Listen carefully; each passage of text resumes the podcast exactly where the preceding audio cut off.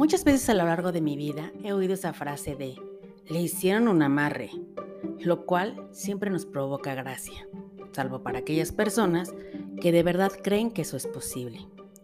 Pues hoy les voy a platicar qué es para mí un amarre de amor. Y no, no me refiero a nada de brujería. Los amarres para mí no existen de ese tipo. Hoy puedo decir que la mejor manera de amarrar a una persona consta solo de tres cosas. Amor, comunicación y libertad. Claro que para ello se requiere llegar a esa relación con el corazón sano. Y entonces conoces a un hombre y algo se activa en nuestro cerebro y nos dice, ese vato me gusta. Tiene algo que no sé qué es, pero me gusta.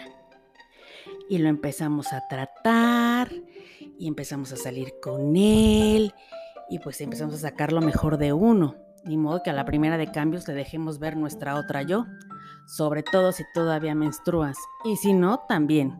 Las hormonas y los ciclos tan incomprendidos. Pero bueno, ese es otro tema. La cuestión es que antes pasaban meses en los que el hombre te pretendía, te invitaba a salir, te cortejaba. Ahora, la vida es más rápida. Ya no son esos tiempos de llevamos seis meses saliendo. Eso ya quedó atrás. Y en parte, saben, me agrada. Si las cosas no se van a dar, la vida es muy corta para estar en un cortejo que igual y no lleva nada. Sí, ya sé, me van a decir. Pero caro, eso era lo lindo de esa época. El conocerse y estar esperando que el hombre se te declarara. Y uff, ni hablar del primer beso. Pues siento informarles que eso cada día se ve menos. Y ni hablar si somos ya adultos mayores de 40. El mismo ritmo de vida acelerado que llevamos nos ha marcado otras maneras de amarrar a esa persona que tanto nos gusta. Y podemos reír por horas viendo memes de la famosa receta del agua de calzón. Hoy en día, las citas solo están a un clic en el celular.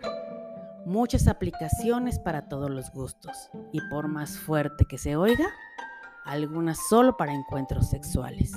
Y no vamos a juzgar a nadie en este podcast. Finalmente cada quien sabe qué y a quién le da su cuerpo. La cuestión es que no se ame igual a los 20 que a los 50 años. Ya quedó muy lejos el si me embarazo lo amarro. Hoy más que nunca, la mujer es la que se lo piensa bien antes de querer ser madre y sin garantías de nada. E insisto y reitero, ¿habrá algo que realmente te amarre a una persona? ¿O son simplemente los apegos que llenan de momento esas necesidades no resueltas y que es más fácil depositarlas disfrazadas de amor que hacernos cargo de ellas. Me impresionó leer un titular en la red que decía, amar de amor, no sufras más por él. Y pensé, ah, canijo, ¿de verdad quieres que te ame alguien que no te hace caso? ¿Que no te ama? ¿Que no le gustas? ¿Que te deja plantada? ¿Que te deja en visto?